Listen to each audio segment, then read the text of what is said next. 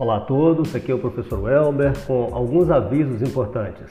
Em relação às atividades complementares de matemática para as turmas 121, 122, 123, 124, valerá a seguinte regra: das quatro atividades complementares disponíveis no Google Class, você escolherá uma. Escolha uma, faça a atividade, tire a foto e anexe lá no Google Class ok? Já em relação aos PETs, PET volume 1 e volume 2, você deverá fazer no seu caderno, fotografar e anexar lá no Google Class. Do volume 3 para cá, ou seja, volume 3 e volume 4, você vai simplesmente responder pelos links e os links estão disponíveis na sala virtual. Ok? Bons estudos a todos!